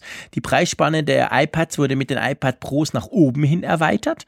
Um eine Überschneidung zu vermeiden, wurden die MacBook Air eingestellt. Damit das MacBook noch Platz hat, wurden die MacBook Pros im Preis erhöht. Ein neues MacBook Air oder ein MacBook Pro oder ähnliches für gut 1000 Euro wie vor, vor einigen Jahren passt aufgrund der teuren iPads nicht mehr ins Konzept. Äh, spannende Theorie. Was hältst du davon, Malte? Ja, möglich. ja, wir wissen es natürlich nicht. Ich kann mir aber ja, okay, es, es macht, ich sag's mal, macht im Moment preislich, wenn du die iPad Pros einbeziehst und so übers Ganze gehst, wenn du quasi einfach sagst, ja, dem Kunden ist wurscht, ob er ein iPad kauft oder ein Mac und das dann vergleichst unter sich, dann macht das Sinn, was der Klaas da schreibt. Äh, auf der anderen Seite ist es natürlich so, ich bin nach wie vor der Meinung und ich glaube, es sind mehr oder weniger alle davon der Meinung. Ich hoffe ehrlich gesagt auch, dass Apple das irgendwie ja doch merkt, vielleicht geben sie es nur nicht zu. Ein iPad Pro ist halt noch kein Mac und da ist es gibt es durchaus riesige Unterschiede, auch vom Einsatzgebiet. Man kann nicht alles mit dem iPad Pro machen, was du mit dem Mac, Mac machst. Von dem her sind es zwei unterschiedliche Gerätekategorien, müssten dahingehend unterschiedlich angeguckt werden, könnten sich daher auch eigentlich im Preis überschneiden. Also, aber pff, das ist, also ich glaube eher das. Ich glaube schon eher, dass Apple quasi in sich guckt, also quasi tut ein MacBook das kleine MacBook Pro zu stark konkurrenzieren, müssen wir noch 100 Euro rauf oder runter ich glaube nicht unbedingt, dass sie die iPads, beziehungsweise in dem Fall jetzt die iPad Pros da auch noch drin einbeziehen und das Ganze dann so machen. Auch wenn sie in der Werbung was anderes suggerieren, aber ich meine, das ist natürlich die Werbung fürs iPad. Man, man will ja vor allem, fürs iPad Pro, man will ja vor allem den Leuten sagen, hey, das ist ein geiles iPad und übrigens, das kann noch viel mehr und ja, ist ja schon fast ein Computer. Aber ich, ich glaube, hm, ja, ja, ich weiß, es gibt extrem viele, die sagen, ich habe nur noch ein iPad, das reicht mir völlig. Meine Frau, die macht quasi alles auf ihrem iPhone. Die lässt ihren Mac gar, die, die wirft ihren Mac nur noch alle vier oder sechs oder acht Wochen mal an. Ähm, und sonst arbeitet sie im Geschäft auf einem PC, die Arme. Also von dem her, ja, das gibt's, aber pff, ja, ihr seht, ich wehre mich dagegen. Ich finde das scheiße. Das iPad Pro ist zwar cool, aber es ist definitiv kein Mac-Punkt. Naja, Apple geht ja auch so ein bisschen nach ästhetischen Kriterien und wenn man danach geht, ist ja ein Tablet immer noch gemessen an einem Notebook eine reduziertere Variante von Computer. Und äh, wenn man so eine Pyramide sich mal vorstellt, ja, genau. dann ist es ja eigentlich logisch, dass man sagt, da sind, da sind, gut, da passt jetzt das iPhone nicht ganz dazu, weil das iPhone dann auch dann überlappt mit den Preisen je nach Ausstattung des iPads. Aber wenn wir das vom iPad her mal denken, ist es ja schon so, dass es eine aufsteigende Pyramide ist und dann geht es weiter mit den MacBooks ich weiß noch nicht, ob das wirklich jetzt Absicht ist oder ob sich das ein Stück weit einfach auch so ergeben hat, dass, dass man einfach die Preisstrukturen angepasst hat und dass man sowieso immer eine gewisse Matrix hatte, nach der man gegangen ist. Und die hat sich jetzt auch mit den neuen Modellen eben nach oben noch insgesamt ein bisschen verschoben. Das, das ist, glaube ich, eher das, was, was dahinter steckt. Und weniger, dass man jetzt das iPad mhm. Pro pushen will, äh, Eben, indem genau. man die Macs dann unverschämt teuer macht. Und ja, eigentlich steckt da ja schon so hinter der, der, der Verdacht, man, man würde sie absichtlich unattraktiv machen gegenüber dem iPad Pro. Ja, ja, genau. Ja, ja, genau, genau. Also das, und ich glaube, das, das ist eben nicht der Fall. Also klar, klar, logisch sind die, die MacBook Pros teurer, zum Teil deutlich teurer geworden, aber das zieht sich so ein bisschen durchs ganze Line-up und ähm, ich glaube nicht, dass, dass eben das passiert, genau wie du sagst, um die iPad Pros irgendwie zu fördern. Das kann ich mir echt nicht vorstellen. Aber ja, es ist ein Thema und Apple und Preise wird, ist definitiv immer ein Thema und ich glaube, das ist sowieso ein Thema, was wir wahrscheinlich auch in Zukunft im Auge behalten werden und vielleicht noch ab und zu über die, die Preise stöhnen oder zumindest gucken, ja, was kriegt man denn davon, lohnt sich das oder auch nicht. Ähm, magst du mal zu Michael rüber switchen? Genau, der Michael, der nimmt Stellung zum iPhone SE und er schreibt erstens, Mäusekino finde ich schon etwas diskriminierend. Ja, wer hat das denn bloß das gesagt von uns beiden? Ich, das sage immer ich. Ich bin Mäusekino. Und zweitens, äh, er schreibt, ich habe große Hände und mir ist das 4,7 Zoll iPhone trotzdem zu groß. Ich finde es unglaublich anstrengend, wenn ich mit dem Daumen nicht gleich in alle Ecken komme. Und das komme ich beim 4,7 Zoll iPhone nicht. Da muss ich entweder mich unglücklich verrenken oder das iPhone in zwei Hände nehmen. Sowas geht für mich gar nicht. Ich will ein iPhone, welches ich schnell und smart mit einer Hand bedienen kann und da ist das iPhone SE ungeschlagen. Ich komme überall und jede Ecke schnell hin, ohne den Screen zur Hälfte runterfahren zu müssen oder ähnliche Kompromisse einzugehen. Ich will bei einem Apple-Produkt in der Hinsicht keine Kompromisse machen und deshalb ist ein 4 Zoll iPhone das perfekte iPhone für mich. Meine Befürchtungen sind allerdings, dass Apple das iPhone SE auslaufen lassen könnte, weil es nicht den erwarteten Absatz gebracht hat dann hoffe ich, dass Apple durch das neue Glas-Stahl-Redesign die Ränder so minimiert, dass man zwar 4,7 Zoll hat, aber es von der Größe so angenehm bedienen kann wie ein 4 oder 4,3 Zoll Gerät. Hm. Ähm, ja, wollen wir beim untersten Punkt anfangen? Ja. das äh, mit dem Redesign, das ist, das ist so eine Sache, sage ich mal. Grundsätzlich ist das tatsächlich natürlich möglich. Man kann ein 4,7 Zoll Gerät bauen, welches einen Bildschirm hat, der, irgendwie vom Gefühl her mehr als 5 Zoll ist. Aber es fühlt sich wegen dem dann nicht unbedingt wie ein 4 Zoll Gerät an. Also ich, ich habe das Xiaomi Mi Mix bei mir. Das ist dieses fast randlose Smartphone aus China. Und das hat tatsächlich einen 6, irgendwas Zoll Screen und wenn du es neben das iPhone legst, sind sie praktisch gleich groß. Also es hat einen extrem großen Screen, ist aber von, von den Abmessungen her nicht unbedingt größer als, als ein iPhone, ein iPhone Plus. Ähm, ist aber in der Bedienung her musst du halt schon, du musst schon greifen. Und klar, das iPhone ist ja auch groß, das iPhone 7 Plus jetzt in dem Fall, wo ich es mit vergleiche. Also Apple müsste ja quasi, um, um diesen Gedankengang zu Ende zu führen, eigentlich ein kleines iPhone bauen, so ein 4,3 Zoll oder so Gerät und dann einfach so viel den Rand quasi komplett wegmachen, damit du da einen ganz großen Bildschirm reinkriegst und dann fühlt es sich gleich an wie, wie ein iPhone 4,7 oder so. Also mehr so andersrum halt. Ähm, es ist, es kamen jetzt gerade wieder Studien raus, beziehungsweise Zahlen, wenn man im Android-Lager guckt, ist es tatsächlich so, dass die großen, die Fablets, wie sie dort ja heißen, nach wie vor die Geräte sind mit den, mit Abstand weltweit, die die größten Wachstumsraten generieren, also sprich auch am meisten verkauft werden. Klar, das sind auch die eher die Geräte, die teuer sind, das muss man natürlich auch wieder einberechnen, aber es ist halt schon ein Trend hin zum großen Phone und ähm, wir haben ja schon ein paar Mal über das SE gesprochen. Du, Malte, bist ja, glaube ich, der Meinung, es werde quasi nur alle zwei Jahre dann abgedatet oder so.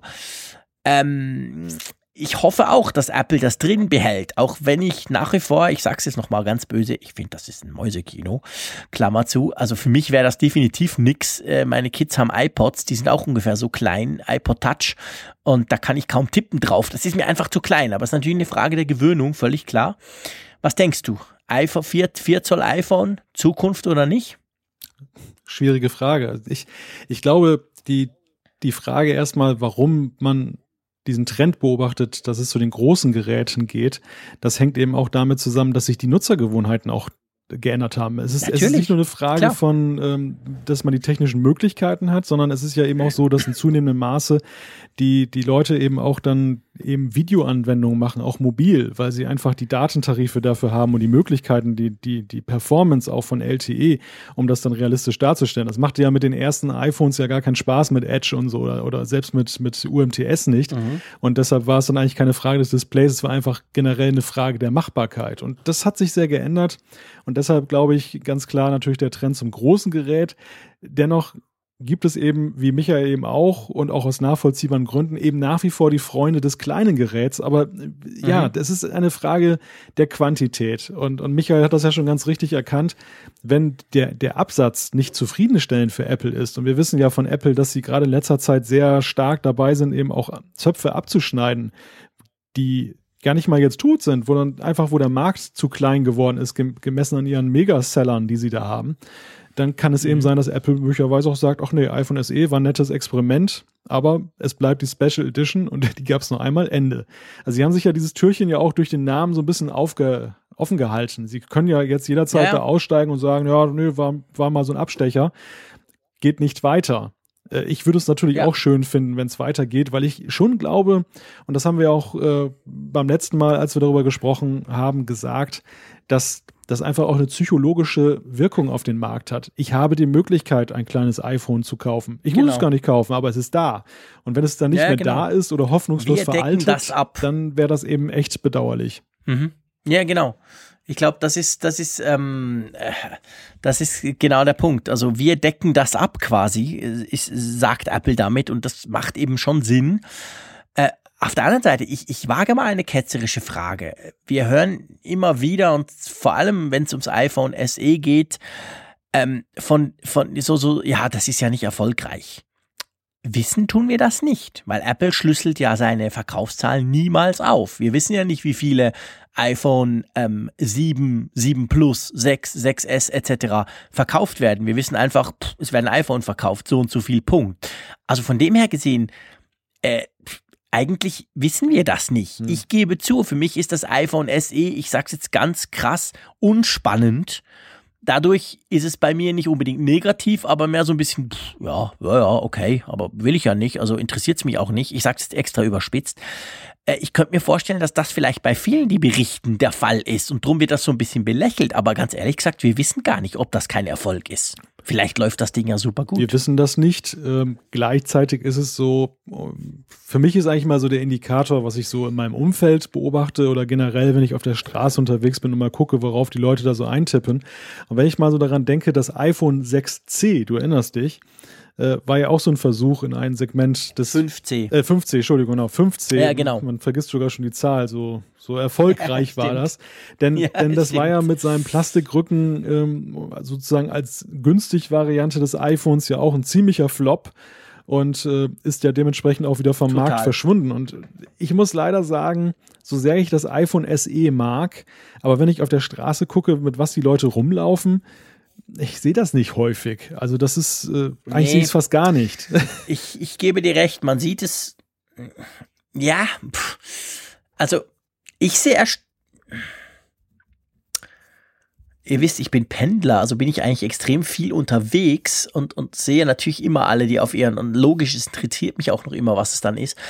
Äh, ich sehe es schon ab und zu, beziehungsweise ich weiß nicht, ob es das SE ist, ganz ehrlich gesagt. Es kann auch ein 5er sein oder ein 5S'er. Also die sehen ja alle gleich aus. Die kann man ja eigentlich praktisch nicht auseinanderhalten. Ähm, aber ich sehe schon ab und zu noch die in Anführungszeichen kleinen iPhones und denke so, boah, hat noch einer ein kleines iPhone. Weil es ja jetzt doch seit dem ersten Sechser sind ja jetzt dann doch drei Jahre, seit das Sechser vorgestellt wurde. Also von dem her gesehen, nee, es sind zwei, zweieinhalb.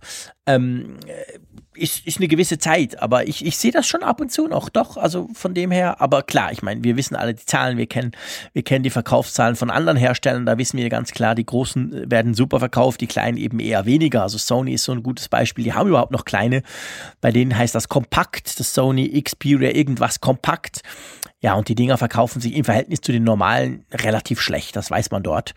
Und ja, ich, auf der anderen Seite, und ähm, das darf man auch nicht vergessen. Das iPhone SE ist der günstigste, wenn du jetzt nicht ein, ich sage mal, wirklich altes Modell oder natürlich ein Gebrauchtmodell, wenn du was Neues, einigermaßen aktuelles haben willst, ist es das günstigste iPhone. Sprich, es ist der günstigste offizielle, sage ich mal, Weg, ein iPhone zu erstehen.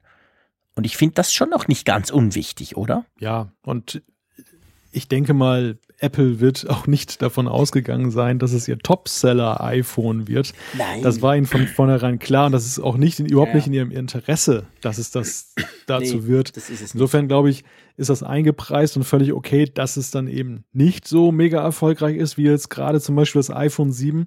Aber es, mhm. die Frage ist eigentlich nach unten hin und das weiß ja erst recht kein Mensch. Wo ist eigentlich die Schwelle für Apple, wo sie sagen, das ist so ein genau. Mindesterfolg, ein, ein Mindesterfolg, den das Ding haben muss, damit es sich wirtschaftlich trägt und damit wir auch nicht die Lust daran verlieren, auch weiter in Entwicklungskosten zu investieren. Denn, denn es ist ja eine Leistung, das muss man ja auch mal sagen. Das ist ja nicht irgendwie so ein Ladenhüter gewesen, den man jetzt ein bisschen da nett eingepackt hat, sondern die haben ja wirklich die, diese Technik wieder kompakter gemacht und da rein reingestopft. Ja. Das war ein zu der Zeit ja nun auf Augenhöhe mit dem Topmodell. Das muss man ja noch mal dazu sagen. Absolut. Und das war echt eine Ingenieursleistung, denn Apple hat ja nicht nur das Format gewechselt nach oben hin, weil die Leute das alle haben wollen, sondern die Hersteller haben es natürlich auch gerne gemacht, weil sie dadurch ein bisschen mehr Platz dann gewonnen haben für Akku und diese ganzen Geschichten. Klar. Genau, ja, ja, ganz genau. Und, und das quasi zu, blöd gesagt, redesignen nach unten, das ist schon eine Leistung. Da hast du recht. Ich meine, das iPhone SE ähm, äh, muss man ganz klar sagen, äh, ist super schnell, hat eine super Kamera. Es ist wirklich nach wie vor, der Ami würde sagen, top-notch, ist wirklich immer noch gut ausgestattet und, und das alles in diesem kleinen äh, Mini-Gehäuse. Das ist schon, schon sehr ähm, beeindruckend. Du, beeindruckend ist, dass wir doch jetzt einiges an Feedback abgearbeitet genau. haben. Und jetzt sind wir auf unseren üblichen plus minus eine Stunde äh, irgendwas, 15, 16, 17, 20. Ich würde sagen, wir machen doch hier unter dem äh, unter dem E-Mail oder dem Input von Michael Rösner einen Punkt, sagen, dass wir uns nächste Woche wieder hören, wenn du nichts dagegen hast, lieber Malte. Genau, wie immer. Wie immer, genau. Das ist ja schön, dass wir das so fix machen. Wir sind immer noch am Rumüberlegen, was wir denn zu unserem Einjahresjubiläum Tolles sprechen sollen. Ob wir überhaupt was machen. Das kommt nämlich langsam näher. Aber ähm, ich wahrscheinlich gibt es einfach eine ganz normale Folge und wir freuen uns drüber, dass wir schon ein Jahr alt sind. Ist noch nicht ganz das nächste Mal, aber wird irgendwann mal im Februar, gell? Ja. Wird das dann so mal langsam? Da haben wir Geburtstag quasi. Hat der Apfelfunk Geburtstag ist ja noch ein ganz kleines Pflänzchen, beziehungsweise ist eben kein kleines Pflänzchen, was die Hörerschaft anbelangt, aber ich sag mal, in Sachen Jahren sind wir noch ganz klein. Wir hören uns auf jeden Fall nächste Woche wieder. Äh, da gibt es vielleicht auch wieder spannende Themen. Wenn nicht, haben wir definitiv spannendes Feedback. Ganz herzlichen Dank dir, lieber Malte, dass du so lange mit mir gequatscht hast. Und wir hören uns nächste Woche. Und ich sage hier aus Bern, wo es immer noch total super, super kalt ist. Ich hoffe, nächste Woche kommt mal langsam, ja, der Frühling noch nicht, aber es dürfte wieder ein bisschen wärmer werden, hoffe ich. Äh, ich sage auf jeden Fall Tschüss und wir hören uns nächste Woche wieder. Bis dann. Tschüss.